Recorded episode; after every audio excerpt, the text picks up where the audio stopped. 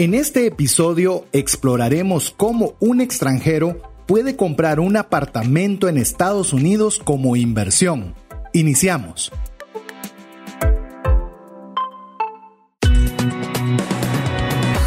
Nuestra mirada va más allá de los límites naturales. Nuestro objetivo, darte herramientas que puedan ayudarte a tomar decisiones financieras inteligentes.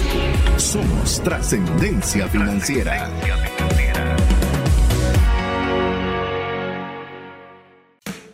Soy César Tánchez y de joven era tan delgado que al entrar a la universidad solo pesaba 127 libras. Soy Mario López Salguero. Cuando era pequeño me encantaba montar bicicleta, aun cuando me caí varias veces. Soy Gabriel Muadi y me gusta invertir en nuevas opciones financieras.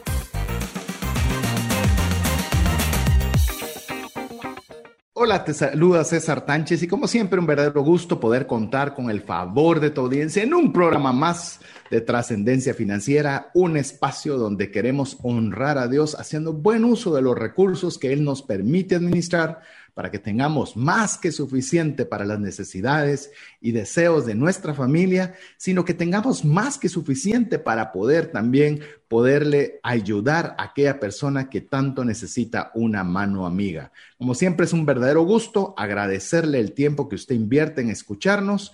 Sabemos que tiene muchas alternativas que podría hacer, pero ha elegido crecer en el conocimiento y en herramientas que puedan ayudarle a trascender financieramente. Tengo el gusto de poder estar rodeado de buenos amigos. La verdad que me agrada decir esto porque no solo digo invitados, porque los considero amigos también a las personas que voy a presentar, porque hoy tenemos un invitado especial para este programa de, de Refresh. Pero antes de ello, le doy paso a mi amigo y coanfitrión Mario López Salguero para que pueda dirigirse a ustedes. Hola amigos, eh, agradecemos siempre su audiencia. Estamos muy complacidos de poder brindarles pues un contenido de calidad. Hoy les voy a ser sincero, en el programa de hoy creo que voy a aprender igual o más que ustedes porque es un tema que usualmente no he manejado. Ya, nosotros somos bastante sinceros con ustedes cuando somos hemos hecho nuestro trabajo y hemos hecho mucha investigación, pues se lo hemos dicho. En este caso, nuestro invitado y con César han tenido muchas conversaciones de este tema. Así que si ustedes están interesados en aprender el día de hoy, siempre con el concepto de aprender, practicar y compartir el APC, los invitamos a que puedan a platicar el día de hoy y escuchar una conversación sumamente interesante sobre temas de inversión, solo que con unas características especiales. Así que César, muchas gracias por tenerme en un episodio más de Trascendencia Financiera. Así es, y voy a añadir algo a lo que ya decía eh, Mario antes de dar paso a presentarles a nuestro invitado. Nosotros no compartimos nada que nosotros no hayamos probado primero o que la persona que vamos a invitar para que comparta el tema lo haya hecho personalmente.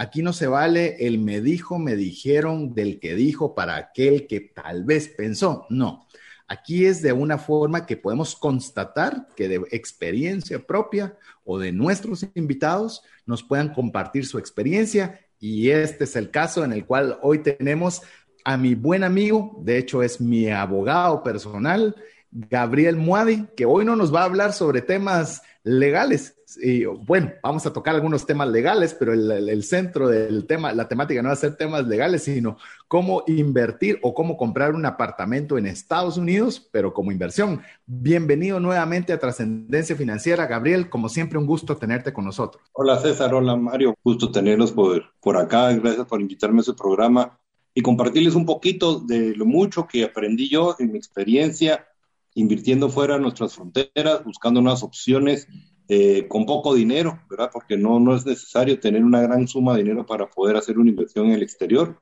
de un buen rendimiento y tener eh, la, seguridad que tu inversión es segura, ¿verdad? Eso es bien importante porque no, no es un aprendizaje eh, o una, una opción de inversión muy arriesgada, es bastante segura que es el mercado inmobiliario. ¿Por qué opté Estados Unidos? Porque ante la situación económica y política en nuestro país, eh, uno siempre busca otras alternativas, ¿verdad? Como abogado y en mi profesión, también tengo la experiencia de trabajar en Guatemala y sé lo complejo que puede llegar a ser un mal inquilino, lo complejo que puede ser una inversión inmobiliaria o contar con una inversión en mucha gente apuesta a comprar bienes para rentarlos y desafortunadamente o no se alquilan o les toca un mal inquilino, nuestro sistema judicial es muy lento. Entonces, empapado de esa realidad nacional, eh, buscaba en otras opciones donde eh, invertir dinero, un dinero que obtuve de una herencia, ¿verdad? En vida, dije, bueno, ¿qué hago con él? Que lo invierto en Guatemala, lo meto en un banco para que me den una tasa muy baja, eh, que es seguro, pues es muy seguro, pero no, no es lo que yo esperaba.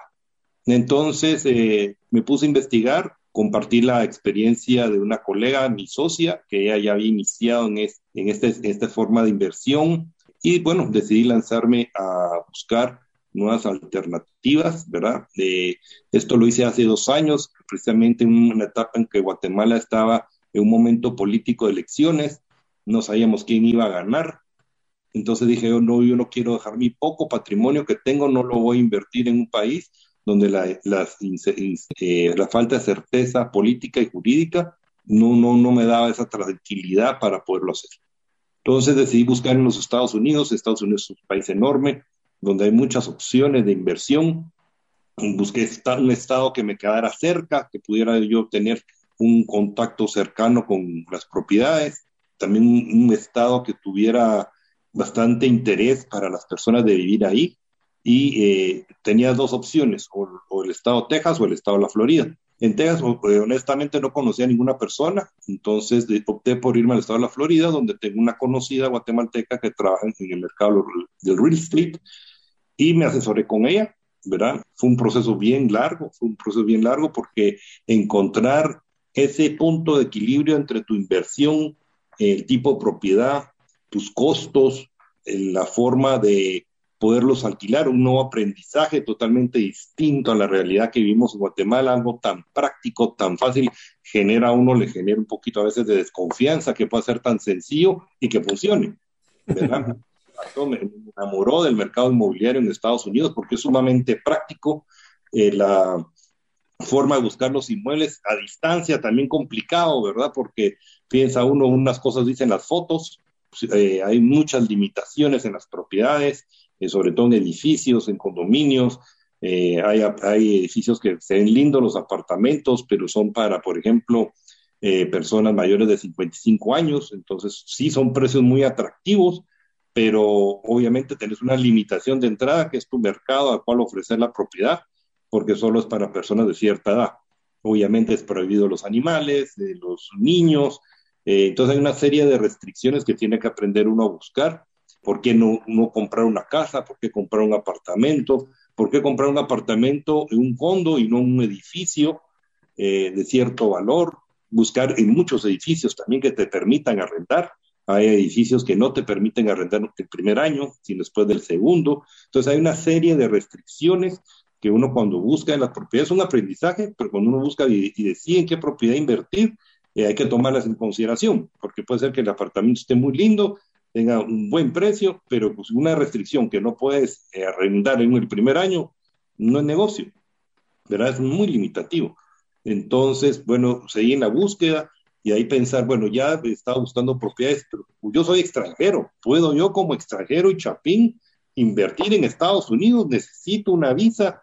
Eh, ¿qué, qué, problemas legales voy a tener? ¿Será que me van a quitar mi visa turista si voy a invertir en Estados Unidos? Y, y esos son temores que uno tiene.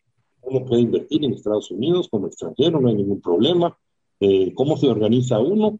Pues eh, la mejor forma para organizarse legalmente y contraté la asesoría de, una firma de, contadores locales en Miami que me colaboraron y me fueron dando toda la explicación de la mejor forma contable y legal de organizarse, que por cierto, sumamente sencillo, ¿verdad? Eh, práctico puede uno hasta hacer por medio del Internet, a través de una web page, que puede eh, formalizar una sociedad en Estados Unidos de responsabilidad limitada. Esta sociedad tiene las siglas LLC, entonces a través de esta figura legal, como un único propietario, organicé, me, me, a invertir. Bueno, bueno, es el momento, tomé la decisión, ya tenía varias propiedades a la vista, eh, no podía hacer una oferta porque primero necesita tener una, una figura legal para el proceso de compra.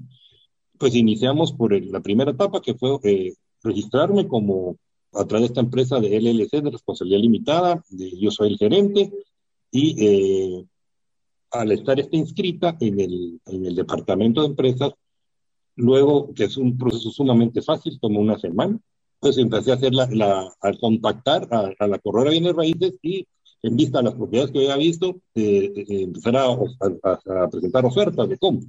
La LLC le quería comentar que uno la puede hacer muy fácil en, línea, como les comenté, pero hay un par de factores que uno tiene que tomar en consideración, porque todo el mundo dice, bueno, se mete al Internet y la contrata, sí, pero hay requisitos que uno como extranjero no tiene. Por ejemplo, tiene que tener un representante de un domicilio fiscal en Estados Unidos. Entonces, eh, ese servicio lo proveen los contadores. Entonces, un agente residente, que se le denomina. Entonces, al no tener estos dos requisitos, pues yo, yo, pues yo podría haber llenado el formulario en línea, es sumamente fácil. De uno pone, hace una búsqueda del nombre que uno desee y si está disponible, pues se registra. Entonces, a través de la, firma de, contadores, ellos me dieron ese agente residente y ese domicilio fiscal. Posteriormente, se tramitó ante, la, ante, los impuestos, la, que se llama el IRS, la, institución de fiscal, un número de contribuyente que se llama IEN. Ya teniendo mi número contribuyente, pues ya puedo yo eh, iniciar mi, mi gestión de búsqueda de propiedades. Esta búsqueda de propiedades fue larga, me tomó varios meses, ¿verdad? Varios meses de búsqueda y como te dije, ese aprendizaje de ir viendo, creo que tenía aburrida la corredora porque yo muy ilusionado le mandaba 20 propiedades diarias y ella decía, no, Gabriel, mire, tenemos que empezar, usted busque eh, las restricciones, ¿verdad? ¿Qué restricciones tiene? Entonces empieza a descartar uno un montón de propiedades. Otro, otro tipo importante que era ver el valor de los impuestos, del impuesto que se paga y aclaro, en, el estado de la Florida, la empresa, eh, la LLC no paga impuestos sobre la renta de tus rentas que generen como por el arrendamiento, está exento. Pero sí tenés que pagar, como en Guatemala, un impuesto sobre inmuebles. Entonces, ahí viene también otro factor clave de, de, la inversión. Cómo buscar un inmueble cuya ubicación, porque es bien importante, la ubicación, entre más cercano al mar estés, es más cara la renta y es más caro el mantenimiento. Pues yo encantado hubiera querido invertir un apartamento frente al mar, pero obviamente el precio es mucho mayor. Y cuando miras el rendimiento te baja mucho porque te castigan mucho la propiedad por los impuestos y el mantenimiento. Entre más cerca al mar, el impuesto, el mantenimiento es mayor. Mientras más cerca al mar, el impuesto sobre inmuebles es mayor porque es un, es un lujo vivir más cerca del mar. Entonces, buscar ese lugar idóneo, ese barrio también es bien importante la ubicación del inmueble, porque como dice el dicho que dicen los horrores bien bueno, la, ubicación es lo más importante, ¿verdad? Entonces, es, es un aprendizaje, una buena asesoría inmobiliaria para ubicar ese, ese, ese barrio, esa localidad en el estado o en, o en la ciudad, es sumamente importante porque uno no quiere también que su inversión en vez de tener plusvalía, la pierda por el tipo de propiedad. Pero luego de, definir estas, estas áreas, eh, procedí a analizar qué era más importante o qué era mejor para mí eh, comprar un apartamento, un edificio, un apartamento, un fondo. ¿Cuál es la diferencia entre un fondo y un edificio? Que el fondo es un edificio de dos, tres niveles, no hay un lobby, se entra directamente a las áreas comunes del, del condominio y las personas entran directamente a su apartamento. No hay, no hay una recepción, eh, son edificios modulares en, un terreno eh, con áreas comunes. Porque uno una casa, qué bonito tener una casa. Sí, una casa es muy bonito, pero implica muchas eh, responsabilidades para el propietario. Por ejemplo, el mantenimiento del jardín, cortar la grama, todo ese tipo de cosas que saquen la basura. Si el inquilino no lo hace, la multa es para el propietario. Porque como el país te da una serie de certeza jurídica, también una certeza jurídica que si incumplís vas a tener sanciones. Eh, igual en el contrato de arrendamiento está la certeza jurídica que el inquilino te tiene que pagar la fecha acordada y te paga la fecha acordada. No, es como aquí que dice el 15 y te pagan uno o dos meses después, porque fíjese que, verá, fíjese que, no, ahí es el 15, es el 15, el primero es el primero. Pero igual tiene una responsabilidad ante ese inquilino. Si se arruinó la secadora, Tenés 48 horas para ver cómo la, la arreglas. Es tu obligación contractual solucionable. Por lo menos darle una, una respuesta entre un plazo de 48 horas al inquilino para resolverle. Así pueda tardar un poco más de tiempo, pero esa es la responsabilidad que tiene el, dueño de la propiedad por cualquier daño que tengan los accesorios de la propiedad o por cualquier daño que pueda tener la propiedad, por, por ejemplo, una filtración, tiene uno tiempo y cómo resolver. Entonces son cuestiones que uno va aprendiendo y es una cultura que uno va adquiriendo, ¿verdad? No como es como, como muchas veces pasa acá, que bueno, si tiene mala la lavadora, que se aguante pues unos 15 días en lo que yo miro acá. No, todo es muy práctico, todo se puede, todo se puede arreglar vía internet, vía páginas web. Me pasó en, un apartamento, una, se arruinó la lavadora y se secadora de ropa porque son de torre. No, en media pandemia, a contactar una proveedor por, en línea, comprar con mi tarjeta de crédito, y a los dos días tenía la persona resuelto el problema. Pero entonces, todo muy práctico, eso es, es una gran ventaja, que todo lo puede arreglar uno en forma virtual este, no es necesario agarrar el avión, irme yo a comprar una lavadora para irla cargando ahí y subirla al segundo nivel, escalar. Nada que esa sería la, nuestra visión local de cómo arreglarlo. Entonces, uno aprende a ser muy práctico. Entonces, ¿por qué no la casa? Pues regreso al tema anterior, ¿por qué no casa, apartamento, condo? Pues yo opté por el condo, porque el condo, primero, un edificio grande con lobby retiene más gastos de mantenimiento. Normalmente en Estados Unidos se tiene la cultura de hacer remodelaciones a las áreas comunes, al condo, para que, el edificio se mantenga atractivo y obviamente los, propietarios puedan tener un buen ingreso por el, arrendamiento de sus propiedades. Otra cosa que no que me desilusionó Guatemala, porque aquí uno ve los edificios muy lindos y al décimo año no les volvieron a meter un centavo y se quedan abandonados, se quedan, pues se quedan como cuando, cuando los construyeron. Entonces decidí por el condo porque no tenía ese gasto fijo porque es negocio, ¿verdad? Si fuera para mí, pues buscaría, para que yo viviera con mi casa de, de recreo, yo, yo buscaría pues otras condiciones, ¿verdad? Tal vez algo más elaborado, con bonito lobby, porque a mí me da gusto entrar y ver un, lobby con pisos de mármol y elevadores, ¿verdad? Pues mi opción era invertir y sacar la mayor rentabilidad de mi inversión. Este edificio donde yo compré es un, es un condominio, hay cinco edificios de apartamentos, eh, tiene sus estacionamientos eh, eh, que todo el mundo respeta, por cierto, nadie se parquea en parqueo que no le corresponde, si no te quitan con la duda y te cobran una multa. Y opté por un apartamento de un segundo nivel y compré otro en el mismo condominio, en un apartamento del primer nivel. Entonces, la bendición es que no hay lobby, verás si hay una cuota de mantenimiento que pagar mensualmente para pues todos los servicios comunes del condominio, tiene piscina, cancha de tenis, gimnasio, tiene todas las comodidades que son atractivas para un inquilino. Está muy bien ubicado, está a cinco minutos de uno de los centros comerciales más grandes de la ciudad, está cerca de una escuela. Eh, ¿Por qué cerca de una escuela? Porque eh, una escuela es un lugar que genera empleos y pues universidades, es también bien importante, tomar en cuenta que esté cerca de hospitales. ¿Por qué? Porque tus inquilinos van a ser entonces los médicos o los profesores o los estudiantes. ¿Verdad? Tenés que buscarle mercado, no ir a comprar una casa porque esté barata, pero que esté a la par del pantano. Nadie te va, se va a hacer muy difícil alquilar, que sea muy lindo, va a tomar mucho tiempo lograr esta, esta eh, conseguir un atractivo para este lugar. Obviamente, allá todo se desarrolla muy rápido, probablemente unos dos, tres años podría ser una inversión a largo plazo, pero igual estás invirtiendo en algo que no es rentable inmediatamente. El segundo apartamento que compré estaba alquilado, me quedé un año con el inquilino, muy puntual, no, no hubo ningún trauma ni problema en la transición. El señor el mes siguiente me empezó a pagar a mí. Eh, el depósito se, se, se, descontó del precio de venta, o sea, muy fácil. Entonces fue muy fácil de hacer esa transición a un nuevo inquilino, ¿verdad? No, no fue necesario ni siquiera cambiar el contrato. Eh, él, honró el contrato y pues al tiempo dijo, mire, yo me voy a retirar con mucho gusto, yo le vuelvo su depósito, porque a mí me lo habían descontado del precio de compra.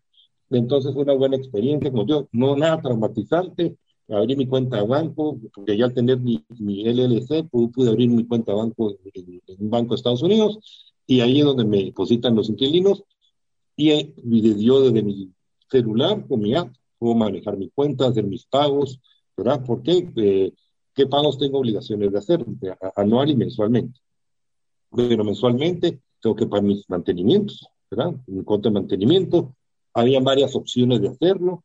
Eh, una era a través de mi banco generar un cheque y mandarlo a la dirección, eso no tiene ningún costo, y el banco pues te da ese servicio que te hace un cheque, eh, vos, llenas la información, ellos lo mandan a presentar o a entregar o al, al, al buzón o, al, o a la cuenta de la entidad que administre el condominio. ¿Por qué integridad? Porque hay, entonces, como Guatemala, hay dos formas, hay una asociación de vecinos, que, que, puede ser la que opera, o puede ser un tercero que administra. Yo encontré una forma más práctica, hay una página web en internet que a eso se dedica.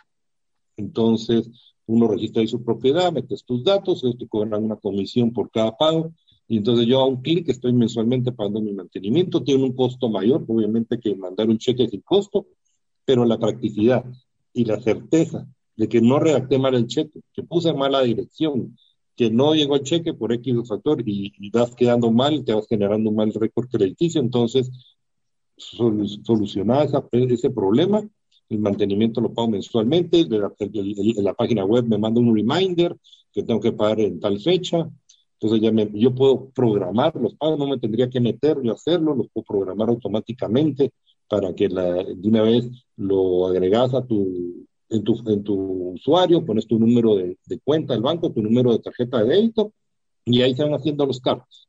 Eh, ¿Qué otro pago hago anualmente? Pues obviamente entre noviembre y abril tenés que pagar tu impuesto sobre inmuebles. Se paga también, te metes a la página web del condado, metes tus datos en el, en el apartado de bienes raíces, eh, te va a aparecer tu propiedad y ahí haces el pago. ¿verdad? Entonces tú metes atrás tu tarjeta de crédito, tu tarjeta de débito y el condado te cobra y ahí sale la especificación de para qué se usa todo el dinero. No es un pago que se va a la basura, es un pago que para aportas a las escuelas, aportas a los bomberos, aportas a la policía, aportas a la ciudad. O sea, es un pago que de tus impuestos que lo ves reflejado, ¿verdad? En, en beneficios para la comunidad. Hay una serie de rubros que integran ese cobro del impuesto. Entonces, esta es la parte importante que mencioné al principio. Buscar ese equilibrio entre el monto renta que puedes cobrar entre la ubicación del inmueble, porque los, el mantenimiento, ¿verdad? Tener mantenimiento lo más bajo posible y el monto de tus impuestos para que tu rentabilidad sea mayor. Te puedo decir que con la suma que yo invertí, en Guatemala hubiera podido comprar un apartamento, que a la fecha no sabría yo si estuviera alquilado o no, o estaría peleándome con un inquilino para que me pague. Con esa misma cantidad, yo tuve la, oportunidad de comprar dos apartamentos, los cuales me rentan mensualmente, en mi cuenta en Estados Unidos, eh, bueno, entonces viene el, temor de todos nosotros. Me van a quitar el 50% de mis rentas por los impuestos que son gravosos en Estados Unidos. No hay impuestos sobre la renta en el estado de la Florida para este tipo de negocios. Entonces no tengo que pagar impuestos sobre la renta. ¿Qué pasaría si yo decido vender mis apartamentos en un periodo menor de cinco años? Pues sí, hay un impuesto de ganancia de capital que te, que te, van, te van a cobrar. ¿Verdad? Entonces, no es mi intención estarlo vendiendo, pero sí hay, en ese, hay, que estar uno enterado también las consecuencias de qué pasa si uno, bueno, decido yo comprar por inversión, lo remodelo y lo vendo, tiene un costo. Y por ser extranjero es mayor, ¿verdad? Pues será hasta un 40%. Entonces, eso hay que tomarlo en cuenta, ¿verdad? Que si uno hace ese negocio de, de comprar, remodelar y vender, pues tal vez otra estructura legal podría ser la más adecuada, ¿verdad? Tal vez una corporación donde uno pues, no aparezca como extranjero, sino que sea una sociedad eh, típicamente eh, americana para bajar esos costos. Pero yo como guatemalteco, inversionista, eh, con la figura que estoy, estoy muy bien. Como te digo, no es que no pague impuestos, pago mis impuestos sobre inmuebles. Pagaría impuestos sobre las rentas si yo hago una repartición de utilidades, pero ese es otro rubro, ¿verdad? Que no necesito hacerlo tengo un descuento también anual de, de depreciación del inmueble. Eh, puedo deducir todos mis gastos de, que generen mis inmuebles, como por ejemplo la lavadora que se arruinó, es un gasto deducible. Eh, cuando compré los apartamentos tuve que cambiarles el piso porque para hacerlo más bonito, antes tenía alfombra, las alfombras ya no están de moda, los inquilinos ya no les gustan las alfombras, un aprendizaje, pues las alfombras se tuvieron que ir, cambiar recientemente un aire acondicionado, y no lo miro como un gasto innecesario, sino lo miro como una inversión que me va a generar. ¿Por qué? Por ejemplo, el aire acondicionado, si ya era un aire acondicionado antiguo, genera mucho gasto y consumo de energía eléctrica, compro un aire acondicionado nuevo, ese gasto es deducible y mi inquilino está muy contento porque va a gastar menos electricidad. Entonces es una inversión en beneficio de los dos. Hay que verlo así. Gabriel, vamos a tener que hacer una pequeña pausa. Mira, eh, aquí están mis notas. he, tomado cualquier cantidad de notas y Mario, yo creo que hoy es un récord. Sí, yo creo que el, la vez que hemos hablado menos en un primer segmento. En serio, no hablamos nada. Y ahí sí que Gabriel se llevó la batuta y qué bueno porque nos ha bombardeado mucha información que podemos explotar. Seguro, así que eh, estoy, estoy con ánimos de, de, que continúe Gabriel en nuestro próximo segmento adicional a algunas preguntas y ampliaciones que queremos hacer, pero queremos decirle que usted puede ser parte de la comunidad de trascendencia financiera escribiéndonos al WhatsApp más 502 59 19 05 42. Déjenos saber cómo le está pareciendo este programa. Yo estoy literalmente tomando muchas notas. Espero que usted también. Escríbanos más 502 59 19 05 42. Lo dejamos con importantes mensajes. ¿Te gustaría aprender a invertir en criptomonedas y también a realizar una estrategia de inversión? Te animo a llevar los cursos que hemos desarrollado con este tema en herramientasprácticas.com.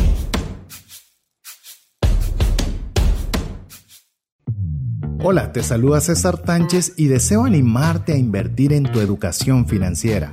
Te recomiendo adquirir el libro Más rápido y más lejos en sus finanzas, en el que obtendrás un mapa de 5 pasos para tener una vida abundante y feliz.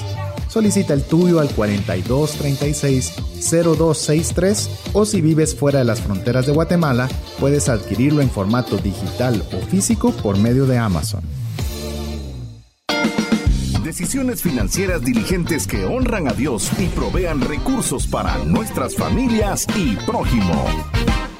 Estimados amigos, espero que ustedes estén aprendiendo tanto como nosotros sobre la experiencia la experiencia propia de Gabriel para comprar un apartamento, en el caso, como él nos decía, de comprar dos apartamentos en Estados Unidos como inversión, incluso al precio de lo que le costaría uno en Guatemala. Y ya vamos a ir adentrando en detalles, porque creo que ese vuelo extraordinario, si le hemos dicho que usted debe escuchar el podcast para poder poner pausa en cada uno de los puntos, Hoy creo que es el mejor ejemplo de que debe escuchar el podcast con café en mano, con papel y lápiz para tomar nota, porque fuimos a una velocidad, o fuimos, óiganse, al equipo de fútbol, fue Gabriel a una velocidad exageradamente veloz, en la cual nos dijo mucho y que tenemos que uh, mucho conocimiento muy positivo.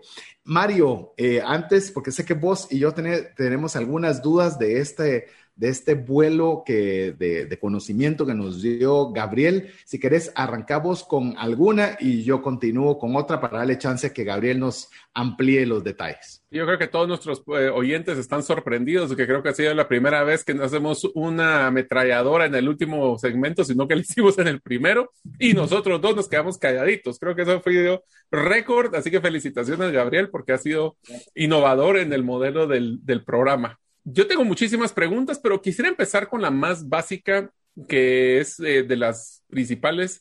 Cuando estuviste evaluando los estados, ¿dónde, cómo fue que hiciste tus criterios de evaluación? Obviamente mencionaste uno que era el tener a alguien de contacto en el estado, pero por ejemplo, si, si existen algunas páginas donde podemos ver eh, temas de impuestos o, estrategias para poder invertir en Estados Unidos, ¿qué nos recomendarías para empezar a hacer nuestra primera investigación a los amigos que nos están escuchando? Claro, con mucho gusto, Mario. Te cuento que sí consulté varias páginas, muchas páginas de empresas de real estate. En Estados Unidos no hay, no hay nada oculto, todo se puede ver vos podés ver en internet el historial, por ejemplo, una propiedad que te, interese, poder el historial desde que se compró, cómo han ido escalando los precios, si han ido subiendo, hay propiedades que han ido bajando, ¿verdad? Ver el historial de valores, el historial de sus impuestos, de cuánto pagan, o sea, no te metes a comprar con los ojos cerrados. Eh, hay, hay páginas web que dan mucha información sobre el lugar donde está ubicado, eh, si hay zona de crimen, muchos eh, factores que puedes tomar en cuenta, la demografía del lugar, o sea, es un gran aprendizaje. Hay una página que yo utilizaba mucho eh, que se llama Silo, que es de, bienes raíces, ellos te dan la información del propietario, de pronto del ¿Silo es S-I-L-O? No, es Z-I-L-L-O-W, es muy famosa, Z I L L O. Una gran, un montón, aporta un montón de información. Es una página corredora de análisis, pero es muy completa. Eh, te da hasta las estadísticas del tráfico, un montón de información que es muy valiosa para ver dónde vas a invertir. Eh, Entonces, yo me basé con estas herramientas electrónicas a distancia, porque contacté, como les comenté, tengo una conocida, una guatemalteca que residente eh, eh, al momento que la contacté, yo también ya he hecho otros contactos porque uno quiere investigar. Bueno, hay varios corredores, voy a investigar.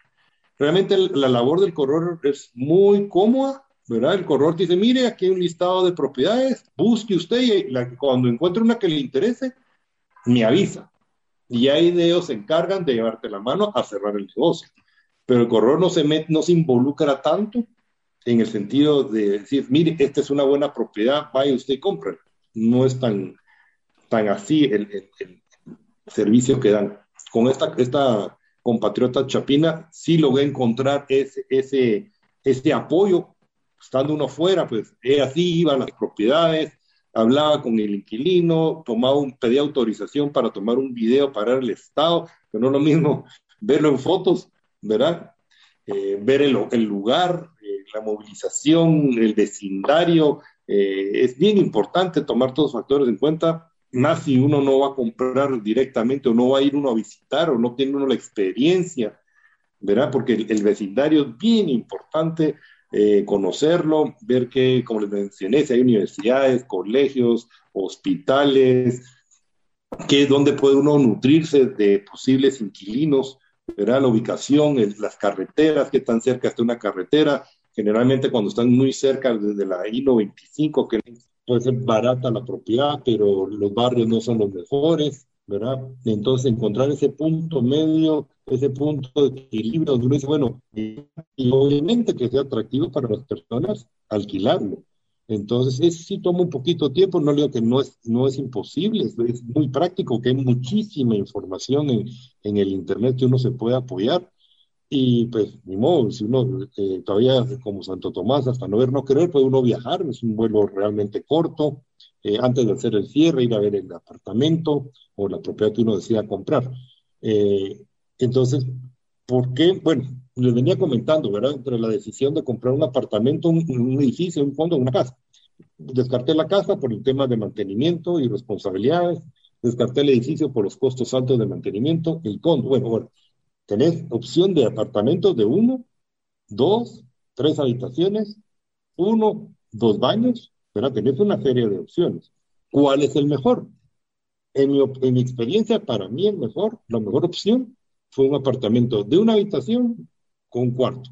Tiene sala, comedor, cocina, eh, son apartamentos pequeños, pero ¿por qué? Porque tienen mucha demanda. Hay mucha gente que vive sola en los Estados Unidos. Y en mi experiencia, en los dos, casi tres años que tengo tener los apartamentos, el máximo tiempo desocupados ha sido uno, que fue dos meses, y se me desocupó en el mes de octubre y lo alquilé en enero porque por el fin de año viene el Thanksgiving para los americanos que es muy importante, vienen las fiestas de fin de año es, muy lento, en ese, en ese, periodo de tiempo es lento eh, lograr, eh, por lo menos en ese caso, en esa oportunidad fue un poco lento lograr colocar el apartamento, pero en enero ya tenía gente interesada, ¿verdad? Entonces, eh, hay veces que te, tenés que te puedes hacer hasta como una subasta, ¿verdad? Hay muchos interesados, estarán subiendo, escalonando las rentas, porque, por la demanda.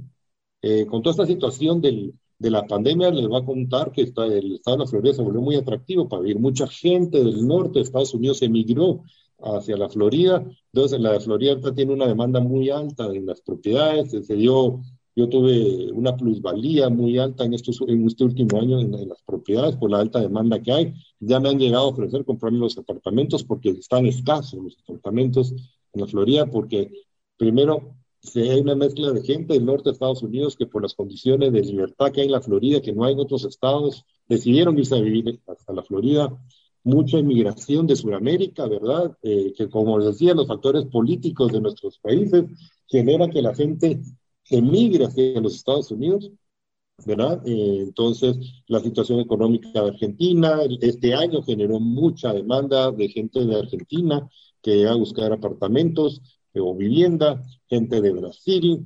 Eh, actualmente, pues ya, se está oyendo que ya los peruanos también van a empezar a, emigrar por las, por las elecciones y las circunstancias políticas propias de cada país.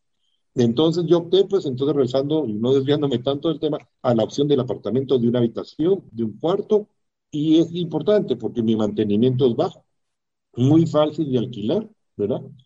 Eh, el condominio eh, tiene restricciones de mascotas, eh, entonces no, no, no, puedo alquilarlo con mascotas, y mejor porque una mascota normalmente te genera muchos daños en el inmueble, ¿verdad? Entonces, eh, está cerrada la posibilidad de mascotas, que a veces perdés muchas oportunidades de, de arrendar, porque la gente que vive sola, pues normalmente tiene una mascota, ¿verdad? Pero son restricciones que hay en los condominios que uno, pues como el no pues mire, hágase loco, meta chucho en el baúl y lo saca en la noche, ¿no? Entonces, eh, son opciones de, de, de, que uno tiene que, que son restricciones que hay, eh, busqué un condominio donde realmente es bastante libre el alquiler, ¿verdad? No hay tanta restricción ni por edad, ni por, ni por los años de, alquiler. Eh, una cosa que aprendí muy interesante es que el famoso modelo de como el Airbnb en los edificios es muy limitado, son muy pocos los edificios que te permiten mantener ese modelo de negocio. Generalmente, si ustedes se fijan, en la Florida son casas, casas pequeñas, muy pocos apartamentos eh, que se, se obviamente hay, pero es muy poca la oferta porque los edificios, los propietarios regulan, son los que mandan y si la comunidad de propietarios decide que no puede hacer ese negocio, pues no se puede hacer. Así de sencillo. Entonces, eh, yo les puedo comentar que estoy muy satisfecho con, con la decisión que tomé. Ha sido una muy buena experiencia. Eh, ya mi inversión ya tuvo plusvalía. Eh, estoy recibiendo pagos puntuales, yo no tengo que estar persiguiendo a nadie para que me pague, hasta me extraña cuando me entran las notificaciones del banco que ya me pagaron, me da una tremenda alegría. Quiero decirles que el valor de lo que yo recibo de renta eh, versus lo que estuviera recibiendo en Guatemala es totalmente, yo comparo, pues yo hago contratos todos los días y miro, puches, este apartamento que en Guatemala costó X miles de dólares, está recibiendo menos renta de lo que yo y estoy alquilando un departamento que costó la mitad. Entonces, digo, entonces no es un mal negocio, ¿verdad? Eh, miro la frustración de los propietarios en Guatemala con que el, inquilino no pagó, casi que hay que pagarle para que se salga, ¿verdad? Mucha tensión en ese sentido. Eh, y puedes tener el mejor contrato del mundo, ¿verdad? Pero nuestro sistema judicial es muy lento y no permite ese, esa certeza jurídica que, que hay allá. En Estados Unidos dejan de pagar yo no tenido la experiencia, pero lo tuvo mi socia y en cuestión de dos semanas lograron sacar a la persona, llega el sheriff a sacarte, ¿verdad? Entonces, obviamente hay que contratar a un abogado porque lo haga, es costoso, pero eh, no perdes años en un litigio para poderlo sacar y todas las rentas y que al final del litigio mejor nos paras transando porque ya hace el agotamiento del dueño, que se vaya el inquilino y que mejor no pague, pero que le devuelva su propiedad y después tener que entrar a, a arreglarla porque te la dejaron destruida es un caso muy común aquí en Guatemala, no, no hay una responsabilidad de, y un temor a la ley como, como hay en Estados Unidos, la certeza de castigo, ¿verdad? Es bien importante. Entonces, eh, pues por mi profesión, ¿verdad? Como abogado y notario, eh, por la experiencia que he tenido con mis clientes, pues dije, yo no, yo no voy a invertir en Guatemala. Eh, y también por el dinero, pues fue una buena inversión. realmente eh, dupliqué, o sea, dupliqué lo que pudiera invertir en rentas, lo que hubiera tenido con el mismo capital en Guatemala. Y adicionalmente, eh, ese, no, ese no es la meta, la meta es el, la plusvalía, ¿verdad? Esa es mi ganancia real. Las rentas son para pagar mis gastos, eh, tener y ir, como decimos en buen chapín, haciendo un cuchubano y en un futuro poder invertir en otra propiedad de lo que van quedando las rentas. Eh, y cumplir, pues, mientras cumplas eh, tus obligaciones eh, anuales, mensuales, de pagos, eh, vas a estar tranquilo. Como decía, se pagan anualmente el impuesto sobre inmuebles, pago mensualmente mi mantenimiento, se paga un fee anual de 150 dólares por mantener la sociedad inscrita en el registro de sociedades. Que, o sea, es bien sencillo y todo se puede pagar en línea. Es un negocio que puedes manejar prácticamente en línea. Hay una parte que es bien importante. ¿Qué pasa ¿Qué pasa si hay un daño? ¿Qué pasa? ¿Quién me responde si, se rompió el chorro? ¿Quién me responde? ¿Quién me, apoya? Ah, porque no vas a poder agarrar un avión, no tienes el tiempo para agarrar un avión y ir a contratar un plomero. Hay empresas que dan ese servicio. Hay empresas que dan el servicio que si te, pasa cualquier, de handyman como se llama, que te llegan a dar el servicio. Eh, yo tengo la suerte de contactar una empresa, una propietaria guatemalteca que también reside en la Florida, cuyos todos los operarios y todas las personas proveedores, porque son proveedores, que ya tienen son guatemaltecos también que residen en la Florida, eh, mano de obra súper calificada, ¿verdad? Gente muy responsable y muy trabajadora. Entonces, es bueno tener compatriotas que también prestan un buen servicio allá, ¿verdad? Muy responsables. Entonces, tengo todas las áreas cubiertas de mi negocio y riesgos, que son el arrendamiento, pues tengo el, apoyo con la persona que me da el apoyo para conseguir los clientes o para comprar nuevas propiedades. En la parte del mantenimiento eh, de gastos extras, porque el mantenimiento normal del edificio pues se, se paga la cuota. Y tengo el apoyo eh, contable legal de una firma de contadores que también, eh, tampoco los costos son enormes, enormes, como pudiera pensar, ¿verdad?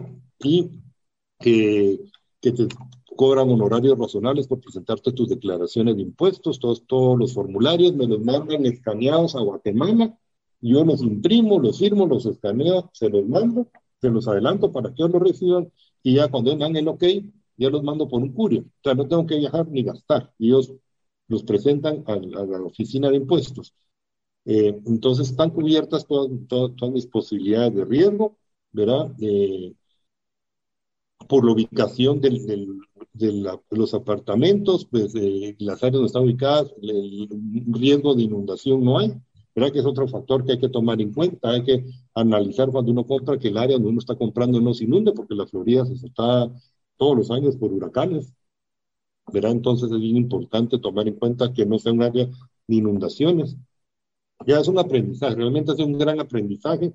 Eh, yo en estos pocos momentos les estoy resumiendo eh, todo este aprendizaje de, dos años, de más de dos años, ¿verdad? Porque fue otros seis meses antes para poder comprar y tomar la decisión valiente de invertir allá. Eh, no me arrepiento, ¿verdad? Yo tengo en Guatemala mi tarjeta de débito, mi cuenta de Estados Unidos, yo puedo hacer pagos acá si necesito.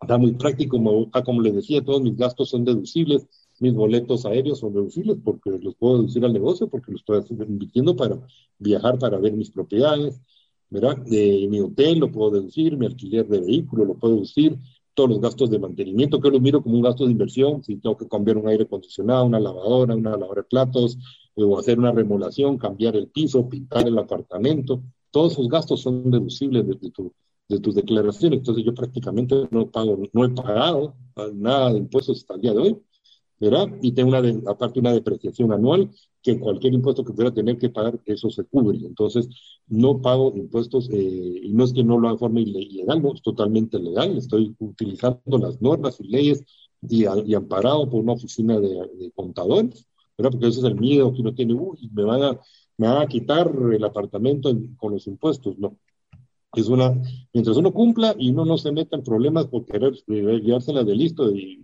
hacerla la chapina, que mejor si no volteo a ver y no me miran, tal vez paso, no, ahí, ahí es, el, castigo es certero, ¿verdad? Ahí por lo chiquito que hace uno como contribuyente, porque yo como contribuyente para lo que genero, creo que es una pérdida de tiempo fiscalizarme, ¿verdad? Es muy, es muy costoso, pero siempre está el, el, el, cumplimiento de la ley, ¿verdad?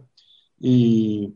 Es una, a la Tortrix no funciona. También uno, aprende a, ser cumplido con sus obligaciones.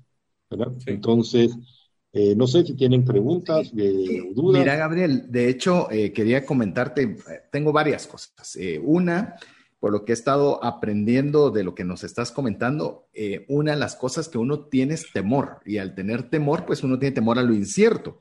Pero con lo que nos has estado comentando es transparente. Imagínate, Mario, que vos puedes saber cuánto se ha rentado, cuánto se ha pagado. No es lo que te diga la vendedora, no es lo que te digan que dicen. Todo es traceable, que es a veces por lo que nos gusta a nosotros el blockchain, ¿verdad? De que podemos saber perfectamente qué es lo que está transcurriendo. Es dinámico, es rápido. Veo que todos los trámites son rapidísimos y son claros. O sea, estos son lo que tienes que hacer y estas son las consecuencias de no hacerlo y esto le toca a determinada persona poder hacer o no hacer. Y a mí eso me, me, abre, me da de la envidia de la sana, ¿verdad? Porque eh, realmente todo es bastante claro. Es como que, que, tenemos toda esa certeza. Veo también para, para irlo añadiendo, si hay algo en que me equivoque de lo que estoy mencionando, Gabriel, me, me corriges, es que se necesita ayuda para tener, obviamente, un asesor de bienes raíces, en el cual te va a enseñar propiedades, te va a ayudar a, buscar un inquilino, no sé, ahí nos contarás. Hay para el mantenimiento del apartamento, es decir, el que te va a pagar la cuota, el que va a hacer todos los pagos en representación tuya para no tener que mandar el cheque, como lo decías.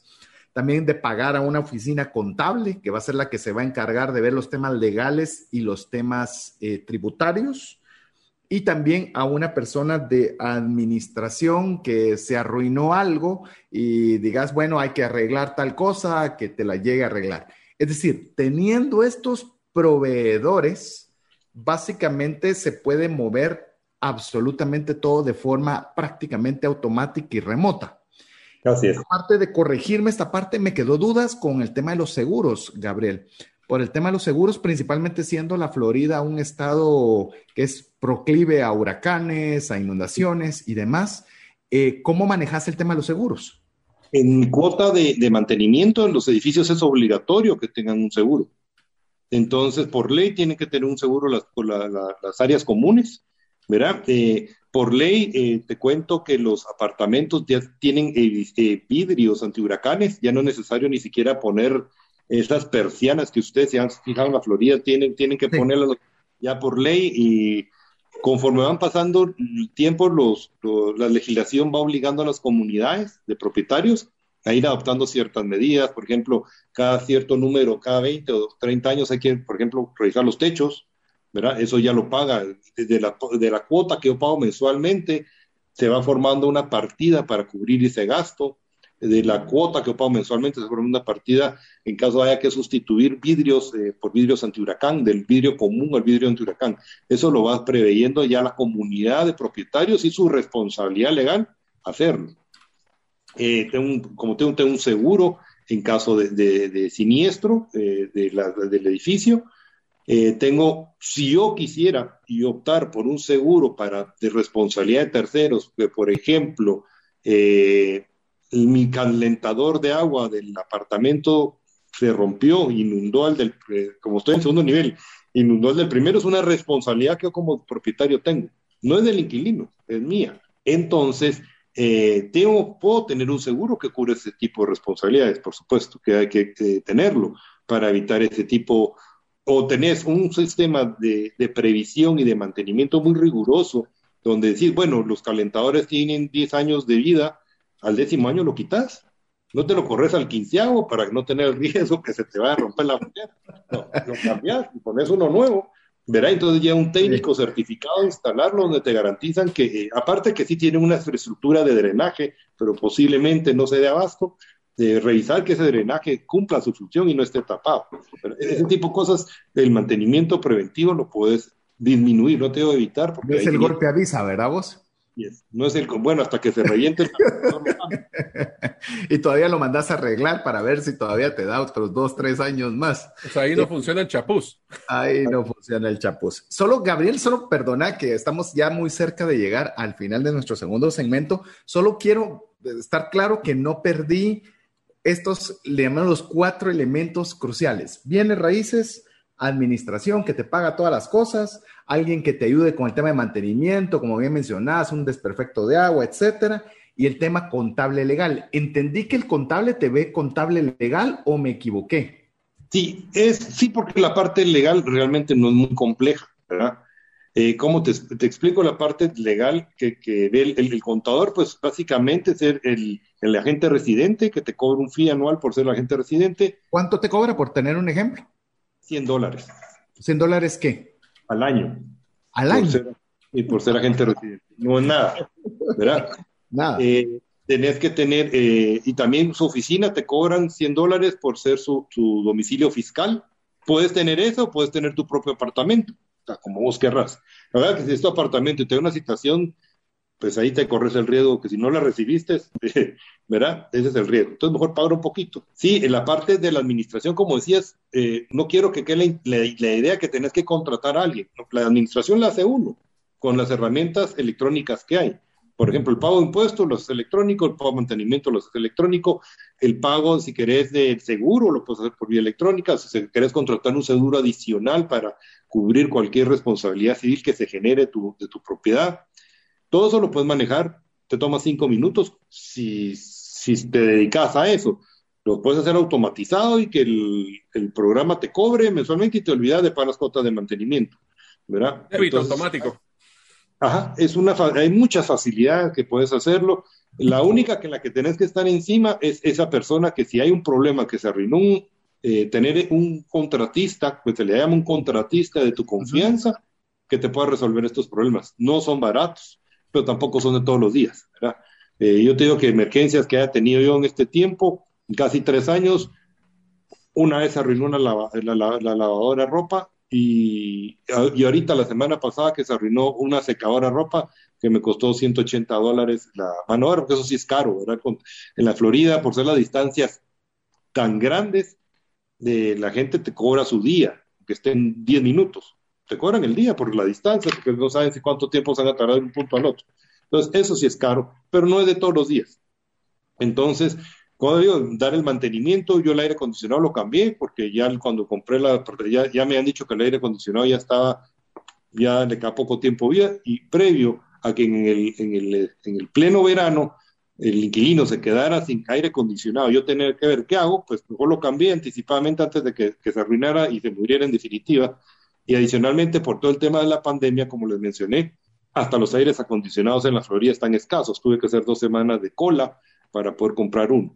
Pero todo eso me dio la persona que me da el servicio de, de, mantenimiento, ¿verdad? Ella organizó toda la compra, yo pues, me mandó mi factura, mi factura yo, yo la presento con una declaración anual, con declaración de, y me sirve como gasto deducible, ¿verdad? Entonces, eh, realmente muy práctico, ¿verdad? Muy práctico, eh, hay que solo es cuestión de organizarse, no hay que tenerle miedo, y les digo que por su inversión, con lo que compran algo en Guatemala, me van a escuchar los corredores de bienes inmobiliarios y, me van a odiar, pero es mucho más atractivo invertir allá. Tienes una plusvalía. Y yo he visto aquí propiedades que han comprado y a los 20 años la venden más barato porque no tuvo plusvalía. No sigas. no sigas, porque es la realidad. Pero bueno, vamos a hacer una pequeña pausa. Eh, se nos está volando el tiempo, pero todavía tenemos un segmento más para que usted, junto con nosotros, podamos seguir aprendiendo de esta experiencia personal de cómo comprar un apartamento en Estados Unidos como inversión. Le agradeceremos si usted puede ser parte de nuestra comunidad de trascendencia financiera escribiéndonos un mensaje al más 502 59 19 05 42. Entre los principales beneficios es que usted recibirá un link con el podcast como usted se dará cuenta, hay mucha información la cual vale la pena escucharla despacio, ponerle pausa, tomar papel y lápiz y hacer sus respectivas anotaciones. Estamos en breve con usted. ¿Te gustaría aprender a invertir en criptomonedas y también a realizar una estrategia de inversión? Te animo a llevar los cursos que hemos desarrollado con este tema en herramientasprácticas.com. No permitas que una enfermedad o fallecimiento inesperado destruya la economía familiar. Contrata un seguro de vida, gastos médicos o de bienes con expertos. Cotiza el tuyo al WhatsApp 5995 4444. Tener seguros es una decisión financiera inteligente. Mensajes vía WhatsApp 502 59190542. Muchas gracias por el favor de su audiencia. Esperamos que usted esté aprendiendo tanto como estamos aprendiendo nosotros. Si usted está aprendiendo, está haciendo la primera parte del APC, que es algo que nosotros incentivamos en este programa, que es aprender practicar y compartir. Ah, pero yo no puedo comprar un apartamento en Estados Unidos porque no tengo los recursos, pero sí puede poner en práctica. Busque las páginas, vea las posibilidades, vea corredores, comience a hacer toda la tarea para que cuando tenga la oportunidad usted ya tenga la tarea hecha. Y finalmente compartir, que usted pueda compartir los conocimientos aquí aprendidos con sus amigos, con sus familiares, colegas de trabajo, que pueda ser una temática de conversación, que usted pueda crecer compartiendo. Así que ese es el objetivo del APC durante este programa. Pero no nos vamos a extender porque tenemos todavía mucho que conversar y queremos darle el mayor contenido aprovechando la oportunidad de tener a Gabriel con nosotros, que no solo nos comparte su experiencia como inversionista, sino también su experiencia como abogado y notario en, en, la ciudad de Guatemala, lo cual es una mezcla fantástica para que usted pueda tener información de primera mano fidedigna. Así que eh, voy a, hacer una pregunta, Gabriel. Eh. César, solo antes de, que pasemos con Gabriel, solo a todos nuestros oyentes, nosotros estamos platicando con Gabriel ahorita fuera de micrófonos sobre que el conocimiento que ustedes están generando actualmente, si tienen déjà vu a cuando nosotros hablamos de criptomonedas, que no les extrañe, hacer inversiones requiere de que usted se capacite, que esté conociendo la detalle cada una de estas partes que hemos discutido con Gabriel, así como lo hicimos con criptomonedas. Empecemos con algo, conceptos básicos y después ya puede empezar usted a definir su plataforma. Invertir es un tema de manejo de riesgo con retorno. Y Gabriel nos acaba de recalcar que el retorno es bueno, pero tenemos que tomar el riesgo de que es una inversión que no es en tu propio país. Así que en eso, igual una diversificación de su portafolio. Si usted no sabe qué es eso, busque los episodios en Trascendencia Financiera donde hablamos de fondos de inversión y sobre la inversión en criptomonedas, porque esto es un excelente complemento dentro de ese portafolio para poder diversificar su propio riesgo. Y recuerden, ya lo dijo Gabriel, esto, aunque suena así como que invertir en Estados Unidos se requieren millones de millones, no es así podemos hacerlo con una inversión equivalente a la mitad o eh, una propiedad en nuestro, en nuestro país donde ustedes se encuentren. Ahora sí, César, perdón. No hay, no hay problema. Herramientasprácticas.com si quieres saber sobre el tema específico de criptomonedas y decirle que yo, yo, yo creo mucho esa frase bíblica o ese verso bíblico que dice, conocerás la verdad y la verdad te hará libre. Eh, yo, escucho muchos educadores financieros que hablan eh, a medias o mal de criptomonedas. Y me doy cuenta cuando se expresan que no tienen conocimiento. Por eso la verdad es clave porque muchas veces solo es el enfoque, por ejemplo, en la moneda como inversión, pero no el proyecto o las soluciones que proporciona. Entonces, nuestra función como proyecto, como programa, es darle el conocimiento, darle las herramientas para que usted forme criterio y usted tome sus propias decisiones. Yo le soy franco, antes de conversar con Gabriel y poderlo invitar para que estuviera en el programa, yo me unía a los que le hubiera tenido mucho temor a invertir, saber ni dónde ni con quién y no sé qué contratos debo firmar y me han quitado todo lo que dijo Gabriel, todos esos mismos sentimientos los tenía yo. Hoy, tras haber conversado con Gabriel y con el programa de hoy, eh, ya tengo conocimiento, ya, ya conozco una verdad y esa verdad me despeja de temor y me permite tomar decisiones. Por eso lo que mencionaba Mario es muy importante y creo que vale la pena que usted también lo tenga como un parámetro. No, no vaya con el sí, con el no, conozca la verdad. Conozca de fuentes fidedignas que le den criterios y usted tome las mejores decisiones financieras. A ver, Mario mencionó sobre, y por ahí va mi pregunta, Gabriel. Quisiera tal vez tener un poquito de, números, si es que es posible, o dame alguna idea. Por ejemplo, una inversión, eh, entiendo que si hablamos de un apartamento, la mitad de lo que pueda costar un apartamento en Guatemala, pensemos zona 10, zona 14, zona 15, un buen lugar podría estar 250 mil dólares quizás. Me imagino que estamos hablando y me gustaría que me, pues, si me pudieras contar más o menos cuántos metros cuadrados podría uno esperar, por qué monto de, por qué monto de dinero y qué expectativa de renta, porque yo creo que eso va a abrir los ojos a muchas personas. Ok, te puedo decir que la renta, en, en basado en mi experiencia, es yo recibo, percibo renta el doble de lo que estaría recibiendo en Guatemala con un apartamento del doble de caro. Eh, ¿Mismos metros cuadrados o diferentes metros cuadrados? Distintos metros cuadrados. O sea, mi apartamento tiene, te puedo hablar de mi experiencia, tiene 70 80 pies cuadrados. O sea, es, pequeño. Eh, de una habitación. serán metros? 75, 80 pies, dijiste. No, te podría decir que son aproximadamente de 80, eh, tal vez 80 metros. Ajá.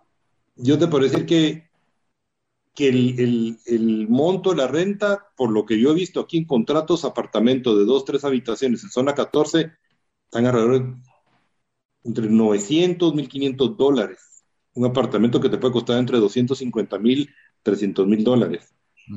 Yo recibo el doble de eso por un apartamento más pequeño de una habitación. Entonces. Una habitación es una habitación, otro espacio, sala, comedor y un baño. Un baño, un parqueo Hay un parqueo. Y, y, cocina abierta, ¿verdad? Que es la modalidad. Cuando miran los apartamentos de Estados Unidos, todos son iguales, ¿verdad? O sea, es el mismo concepto, es bien curioso, porque la distribución es muy similar. Los de, son, puedes decir, cambia, solo cambia la fachada, pero por adentro la distribución es muy similar en todos los eh, apartamentos. De, como que son, son, las reglas de construcción que los hacen muy similares en su, en su, en su forma de distribución. Tiene balcón, el, condominio es muy bonito, tiene muchas áreas verdes, árboles, entonces es muy, aunque es un apartamento pequeño, eh, te da una, una, una, yo ya dormí en uno de ellos y es una sensación muy bonita, tenés ardillitas en las mañanas y pájaro carpintero que a veces no te deja dormir, pero hay hasta fauna en los, en los, en los, eh, en, los árboles del, del, condominio. Algo que te quería comentar y, y, creo que es bien importante cuando mencionaste la parte legal, eh, que omití comentar y lo voy a hacer brevemente, es el proceso de compra y el proceso de alquiler. Te digo porque es bien importante. Eh, el proceso de compra eh, no es como Guatemala que acudís ante un notario, eh, acudís contra una empresa de títulos que es como un árbitro. Esta empresa de títulos recibe el dinero del comprador y lo, y lo depositas en una cuenta de ellos, ¿verdad? Una vez la oferta haya sido aceptada por el vendedor, que es una oferta, o sea, presentas tu oferta, el vendedor recibe varias ofertas y dice, bueno, César, voy contigo, me gusta tu oferta de, de, me tenés que hacer una reserva, de, generalmente son 5 mil dólares, los depositas a la empresa de títulos, entonces ya, ya, ya, ya, ya, una, ya como una promesa formal de compra, ¿verdad? Te, te puedes retractar, pero perdés esos 5 mil dólares. Posteriormente tenés que enseñar, demostrarle a la empresa de títulos tu capacidad de pago. No puedes, eh, ¿verdad? Entonces tienes que mandar tus estados de cuenta donde demostrar que tener los fondos suficientes para la compra. Una vez eso, la empresa de títulos, la empresa de títulos te cobra, obviamente. Eh, es el árbitro, ¿verdad?, que verifica que, la que toda la parte legal del apartamento, que no tenga hipotecas, que esté libre de gravámenes, que no tenga litigios, ellos se certifican que la propiedad está bien. Entonces ya se prepara un, un documento de compraventa, que es un contrato muy sencillo. Eh, te puedo decir que hay un contrato, me lo mandaron por correo electrónico, lo imprimí, lo firmé y lo mandé. Ese fue mi procedimiento de compra. Tan sencillo como eso. La empresa de, títulos se encargó de hacer todo el traspaso, de pagarle al vendedor y cero problemas. Previo también al proceso de compra, es recomendable contratar una empresa que certifique el estado del inmueble. Entonces revisan que todos los accesorios del inmueble estén bien, que no tenga goteras, que no tenga filtraciones, que no tenga termitas, que no tenga plagas, que, o si en caso, por ejemplo, hubiese algún, algo que esté malo, eh, te dice, mire, por ejemplo, el, aire acondicionado hay que cambiarlo, entonces ya negocias con el vendedor. Sí, bueno, mira, acordamos en 100 mil dólares, pero la parte hay que cambiar el aire acondicionado, entonces dice el vendedor, yo lo pago o yo se lo descuento. Entonces te los cuentan, entonces bueno, el aire acondicionado vale dos mil dólares, menos dos mil dólares ya pagan 98. Y así vas negociando, ya aceptada la oferta, ¿verdad? Entonces ya al final haces el cierre, el closing, se pone un día y hora para el closing, te mandan los documentos por, por, de, por, por courier o por correo electrónico, los suprimís, escaneas, mandas y ya de ahí la empresa de títulos hace todo el trámite y te mandan la copia de tu contrato firmado, ya te mandan el, la constancia de que se procesó la compraventa y hasta ahí terminó todo. Ya sos propietario con todas las obligaciones y beneficios que te da la ley de Estados Unidos. Eso es para la compra. Espera, para a, ver, a ver, un momentito. Solo, o sea, vos el cheque se lo das a esta empresa de, de títulos. No le pagas a la persona, al, al, dueño. Vos, de... Yo nunca le vi la cara a los vendedores, no sé ni quiénes son. Solo sé los nombres porque los vi en los papeles. Ni negocié con ellos. Todo es a través de los corredores y la agencia TIC. Para el arrendamiento es igual de sencillo. Es más, hasta más. Pero sería, sería más o menos solo para entender, Gabriel, lo que ellos están haciendo es eh, eh, quitar ese, ese el problema de que si yo te doy un cheque y si sale falso y, y sin fondos o que la propiedad tenga problemas como hipotecas, gravámenes y todo eso, ellos sirven como ese intermediario para darle la tranquilidad al comprador y al vendedor. Así es. Eso es lo que en Guatemala normalmente hace el notario o los abogados. ¿Verdad? De cierta forma, revisamos en los registros, miramos, los fondos no los podemos manejar porque nosotros no tenemos esa facultad, ya el riesgo cada cliente hacer su closing y si el cheque que le dio tiene fondos o no tiene fondos, ya lo es responsable. Ahí sí tenés que con la empresa en título recibe el dinero, no el cheque, el dinero en su cuenta y ellos hacen el pago. O sea, hay certeza y transparencia en que ese dinero va para el fin que es. Y, ese dinero se descuentan todos los gastos, ¿verdad? Porque ahí te dice, bueno, el precio del apartamento es tanto, más tanto de nuestros servicios, más tanto de cualquier otro gasto que haya que tener. Y ahí te va tu cheque. Y, ahí va el dinero, y al otro ya le emiten su, transferencia o pago, ya firma su contrato y todos felices y cada quien para su casa. Solo, ¿esa agencia de, esa agencia de títulos es gubernamental o es privada? O sea, es, una empresa que hace, es una empresa que hace eso, esa es su función con entidades privadas. Otra forma, si te gusta viajar y te echar tu colazo, pues te puedes ir a, la oficina de tu corredor en Miami y él va a tener los mismos documentos que te mandarían en PDF. Ahí los firmas y él igual los va a escanear y se los va a mandar en el precio de títulos. ¿verdad? Entonces, si te gusta ir a, a dar una tu vuelta, lo puedes hacer. No es que no lo puedas hacer, lo puedes hacer. Pero si habíamos interrumpido cuando estabas hablando de la parte de alquiler, que es parecida es mucho más sencillo. El alquiler es un formato también, contrato formulario, donde vos lo puedes hacer o si pues, no tenés muchos conocimientos, tu corredor obviamente te va a cobrar, pero vos lo podrías hacer. Y a través de firmas electrónicas, yo lo hago en mi celular. Me mandan el contrato, bajo, es un programa, abro la aplicación, o sea, me mandan el link, me meto al programa automáticamente, le pongo mis iniciales, mi firma electrónica, que genera el mismo. VeruSign se llama esos, que son plataformas para poder hacer firmas certificadas. Así es. Hay varios, VeriSign, DocuSign, hay un montón sign. Hay de, de, plataformas que pues. Y ahí está tu contrato, es legal y es eh, y, y, te obliga a ambas partes, ¿verdad? Es ejecutable. Entonces, no obstante, no viajé a Estados Unidos, la otra parte no vino a Guatemala, es un contrato totalmente válido, firmado en esta forma. Y esos contratos se le pueden buscar en páginas especializadas para documentos legales, como lo que está por salir ahora en Guatemala con herramientalegales.com. Así que es un tema interesante de ver que allá existen esas plataformas ya para poder buscar. No tienes que inventarte qué contrato vas a usar, eso ya está en línea y ahí vas a buscar la información, solo llenas tu información, la del lo va a alquilar y ya estuvo, ¿verdad? Sí, son contratos que dan la información general y las condiciones vas poniendo un checklist, ¿verdad? Como casillas, llenando que tal casilla aplica tal cosa. Eh, por ejemplo, no hay una casilla no mascotas, entonces pones tu casilla de no mascotas, le das check. Y ahí te fuiste. Ah, qué interesante. ¿Cuál es esa página de, de, ese contrato? ¿Te recordás el nombre, Gabriel? No, pero te lo puedo pasar porque ahorita no lo tengo en mente.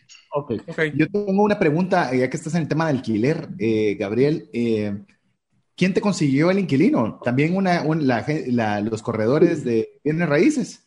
Los corredores. Ahí Sí, eh, los corredores de bienes raíces, esta eh, colea guatemalteca que reside en la Florida, ella me consigue los inquilinos y ella hace todo el contrato, ella hace todo, la verificación, porque también tienes que hacer una verificación crediticia del inquilino, ¿verdad? Puedes revisar sus, su récord crediticio. En los Estados Unidos no hay nada oculto, ¿verdad? Si la persona se fue a bancarrota, si la persona está demandada, si la persona la expulsaron de otra propiedad por no pagar, todo te queda en tu récord.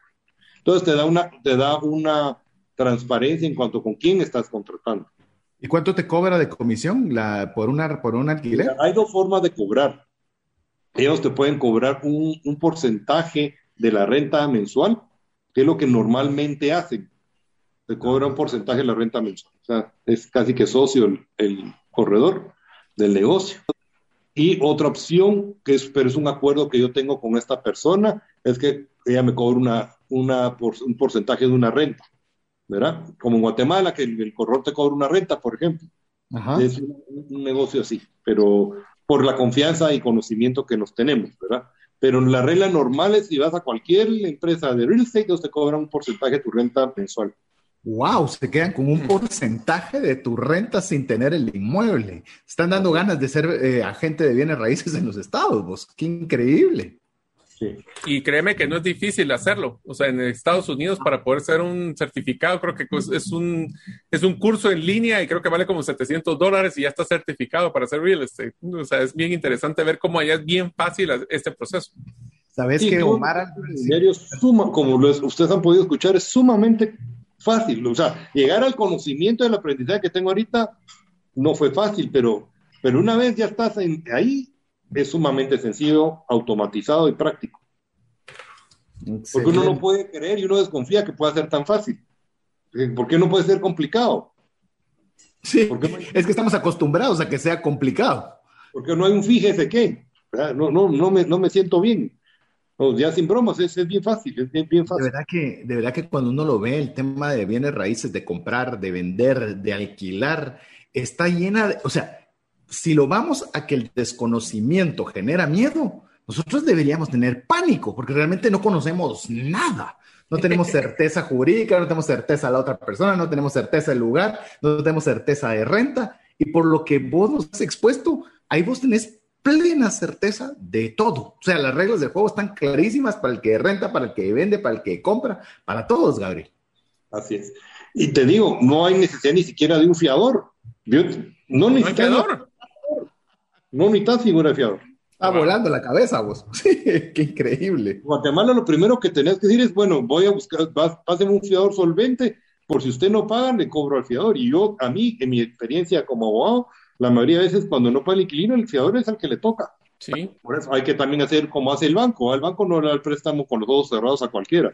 Igual, si usted va a alquilar su casa en Guatemala, perfile a su cliente, mire quién es, conózcalo. No le alquile porque es el conocido, el amigo del primo, no perfílelo bien, perfile al fiador, que revisar sus estados de cuenta para poder por lo menos tener una mejor certeza jurídica y, verificar que tenga capacidad de pago. ¿verdad? Muchos se, van a herramientas de buró, de, pero el buró es limitado, el buró de crédito es limitado porque si es gente que nunca ha contratado un crédito, no aparece en el buró. No aparece, no. Entonces estás, estás contratando a ciegas. En Estados Unidos todo eso desaparece. Hay un récord crediticio, está, tenés una puntuación y, depende de la puntuación que tengas, sos, sos una persona de confianza o no. Por eso la gente cuida mucho su récord crediticio. Por eso que no necesitas un fiador, porque sabe el inquilino que si no te paga, lo vas a sacar, hay certeza que lo vas a sacar, y su récord crediticio va a ser castigado. Sí, eh, solo para hacer un paréntesis, yo trabajé en una empresa que se dedicaba a temas de, crédito y de análisis de crediticio. Y en Estados Unidos existe un concepto que se llama FICO. FICO Score es literalmente es su reputación crediticia en Estados Unidos, donde con eso usted puede eh, abrir o no abrir bancos. Le voy a dar solo un paréntesis rapidísimo. Una diferencia de FICO Score de alto a bajo puede implicar que sea el doble o triple de tasa de interés en cualquier préstamo. Así de sencillo. Y ahí sí es algo que si usted se porta mal, le va a llevar años, si no décadas, tratar de limpiarlo. Incluso hay empresas que se especializan en ayudar a las personas para mejorar su índice de, crédito. Así que sí, ahí sí te portas mal y te sigue, no como acá. Gabriel. Un, castigo no solo legal, sino crediticio, que es el más difícil, porque el americano vive el crédito. Entonces, tener crédito. Mira, Gabriel, como nos comentaste que tuviste la oportunidad de, comprar dos apartamentos, uno en el segundo nivel y uno en el primer nivel, tenés ambas perspectivas. Si pudieras volver a comprar primero o segundo nivel, en base a la experiencia que has tenido, ¿cuál comprarías? Segundo nivel. ¿Así? ¿Ah, ¿Por qué? Fíjate que yo pensé que el del primer nivel, aunque es más grande, porque es un poco más grande y tiene una vista a la laguna y mucho mejor ubicación, la gente tiene preferencia por el segundo nivel por las inundaciones. Ah, ok, la percepción de seguridad. Ajá. Aunque tiene el, nivel de inclinación, porque para todo, para, para eh, tener que ver que tenga un nivel de inclinación para precisamente evitar la, entrada, para evitar una, inundación, pero siempre está ese temor, ¿verdad? De los huracanes. Entonces, eh, el segundo nivel fue mucho más fácil de rentar, mucho más demanda pero aunque tengas que subir gradas, pero la gente se siente más segura. No tienen elevadores, entonces, es solo con gradas. Solo con son, ah, mira, ese es otro tema interesante. Como son condos. Son condos, entonces eh, también es un costo menor de mantenimiento porque el ascensor pues es muy práctico, pero es un costo grande porque pues, y te voy a hacer una pregunta sobre los amenities específicamente. Hablamos de que los, eh, este tipo de condos tienen un solo parqueo. Me imagino que si quieres comprar otro o, quieren alquilar otro, habrán algunos que estén en la renta ahí directamente en el, en el complejo, no. Pero hablemos de los amenities, de otras cosas. ¿Qué has visto que tiene, da valor y qué cosas no dan valor? Mencionaste, por ejemplo, piscina. ¿Realmente es algo que la gente utiliza o no? Eh, ¿Qué otras cosas vienen usualmente en, estos paquetes que valen la pena? Porque hay cosas que encarecen mucho el mantenimiento y no estoy seguro si vale la pena o no. Sí, yo cuando compré fui a ver realmente los amenities y los usan y sí, la piscina es un lugar que se usa los fines de semana porque en mi edificio, en mi condominio hay de apartamentos de uno, dos y tres habitaciones. Entonces ahí sí hay familias que viven ahí y sí los utilizan. Yo vi, la, por ejemplo, la cancha tenis, no vi que pues, no tuviera acá gran cola gente, acá gran demanda, eh, ni el gimnasio, ¿verdad? Pero, pero el área de piscina, tal vez por el clima, sí se presta a que la gente le, sí, sí lo utilice aunque hay también un montón de reglas para la piscina, ¿verdad? No puedes hacer trabajo, tenés horarios, más si no tienen un salvavidas de 24 después todo, el tiempo. Entonces sí, no es, tenés que hacer reglas de conducta como en todo, hasta para entrar al gimnasio hay horarios, hay, todo está muy reglamentado. Mira, Gabriel, eh, obviamente me gusta porque es una experiencia personal propia que vos hiciste todo, como dirían los gringos, to do diligence. Eh, llamemos cuando llegaste al proceso de decir, ok, ya investigué en internet, ya la persona de bienes raíces ya me recomendó algunos, me mandó videos, fotos, lo que sea. Cuando ya fuiste, me imagino que fuiste presencialmente, ¿cuántas propiedades viste? Si te recuerdas un estimado, ¿viste dos, viste tres, viste diez, viste cien?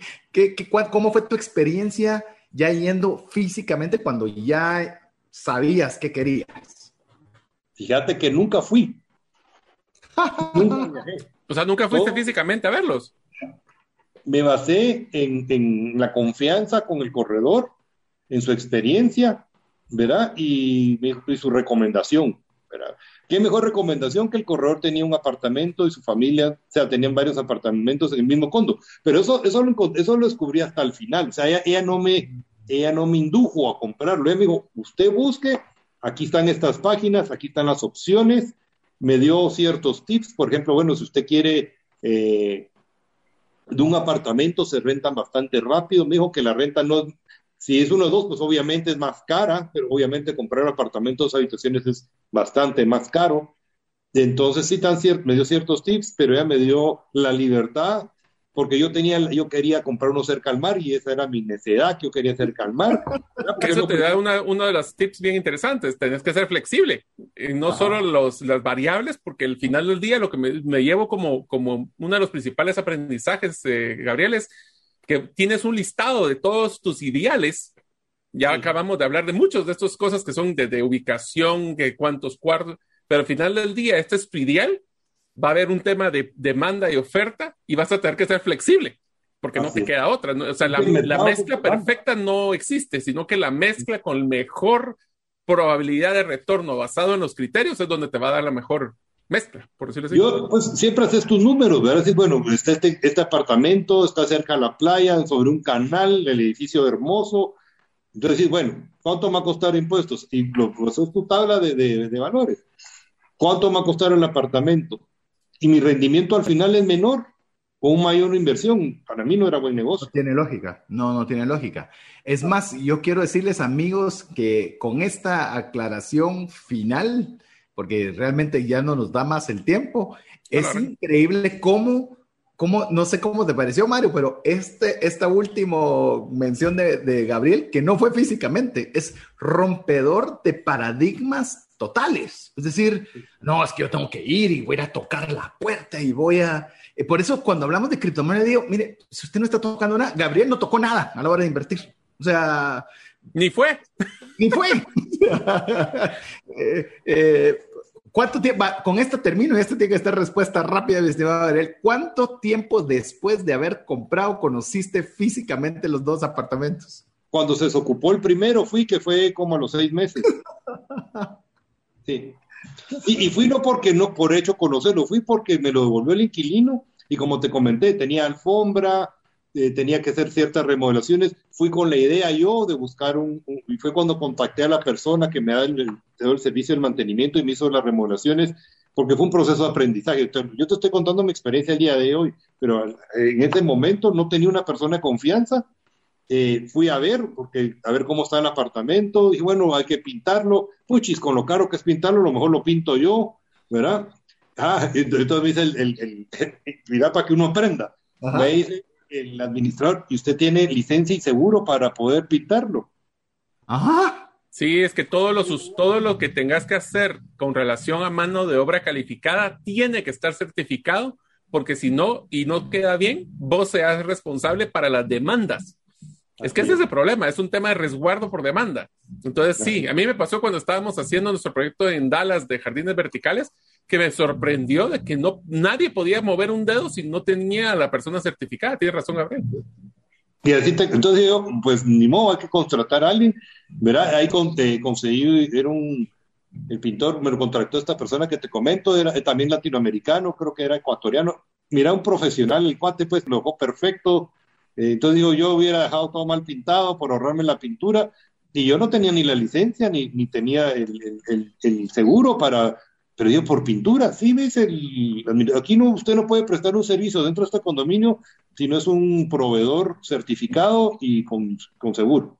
Hasta el plomero, si se te tapa el, desagüe, tiene que hacerlo con certificado. Pero es cobran caro, pero no es algo, o sea, hay que perderle al miedo, es, lo que pasa, es, es caro, pero es, eh, eh, pasa eventualmente, pero no, no es como... garantía, y tenés una garantía de que... Sean malas cosas, ¿no? Ahí se te queda garantizado el servicio, porque hay una responsabilidad. Así es, así que con esto terminamos, amigo, amiga, yo sé que usted quiere más, yo quiero más, Mario quiere más, pero hasta aquí nos alcanza el tiempo. Eh, Gabriel, queremos agradecerte enormemente el tiempo que has invertido, tu experiencia. Nosotros tratamos con Mario de hacer lo que vos has hecho de una forma magistral, acortar la curva de aprendizaje. Vos nos has sintetizado en menos de 90 minutos tu experiencia de dos años. Muchas gracias, Gabriel con mucho gusto y a las órdenes ya para cualquier aclaración, otro programa o, lo que ustedes puedan necesitar, estoy a las órdenes. Mario, como siempre, muchas gracias. Yo me quedé con muchas dudas, pero más que eso, entusiasmo de ver la posibilidad de poder, si esto es factible para mi, mi planificación de inversión en el futuro. Y creo que, que, ahorita la respuesta es, después de ese programa, veo como una posibilidad. Simplemente hay que planificarlo. Si ustedes, amigos, les llamó la atención, y yo creo que este es un programa que sí vale la pena que sea PC, ya que aprendieron un poco, sería interesante que lo compartieran con sus núcleos familiares. Puede ser una inversión en conjunto, no tiene que ser solo individual. Puede ser que lo hagan con amigos, puede ser que lo hagan ah, con eh, temas de parientes o cualquier persona que ustedes creen que puede ser esto una oportunidad, compártalo. Y así podemos ir creciendo en la comunidad y aprendiendo más cada día. Así es, así que en nombre de Gabriel Moadi, nuestro invitado del día de hoy, Mario López Salguero, Jeff en los controles y su servidor César Tánchez, esperamos que el programa haya sido de ayuda y bendición. Esperamos contar con el favor de su audiencia en un programa más de trascendencia financiera. Mientras eso sucede, que Dios le bendiga. Por hoy, esto es todo. Esperamos contar con el favor de tu audiencia en un programa más de trascendencia financiera. Esta es una producción de iRadios Guatemala Centroamérica.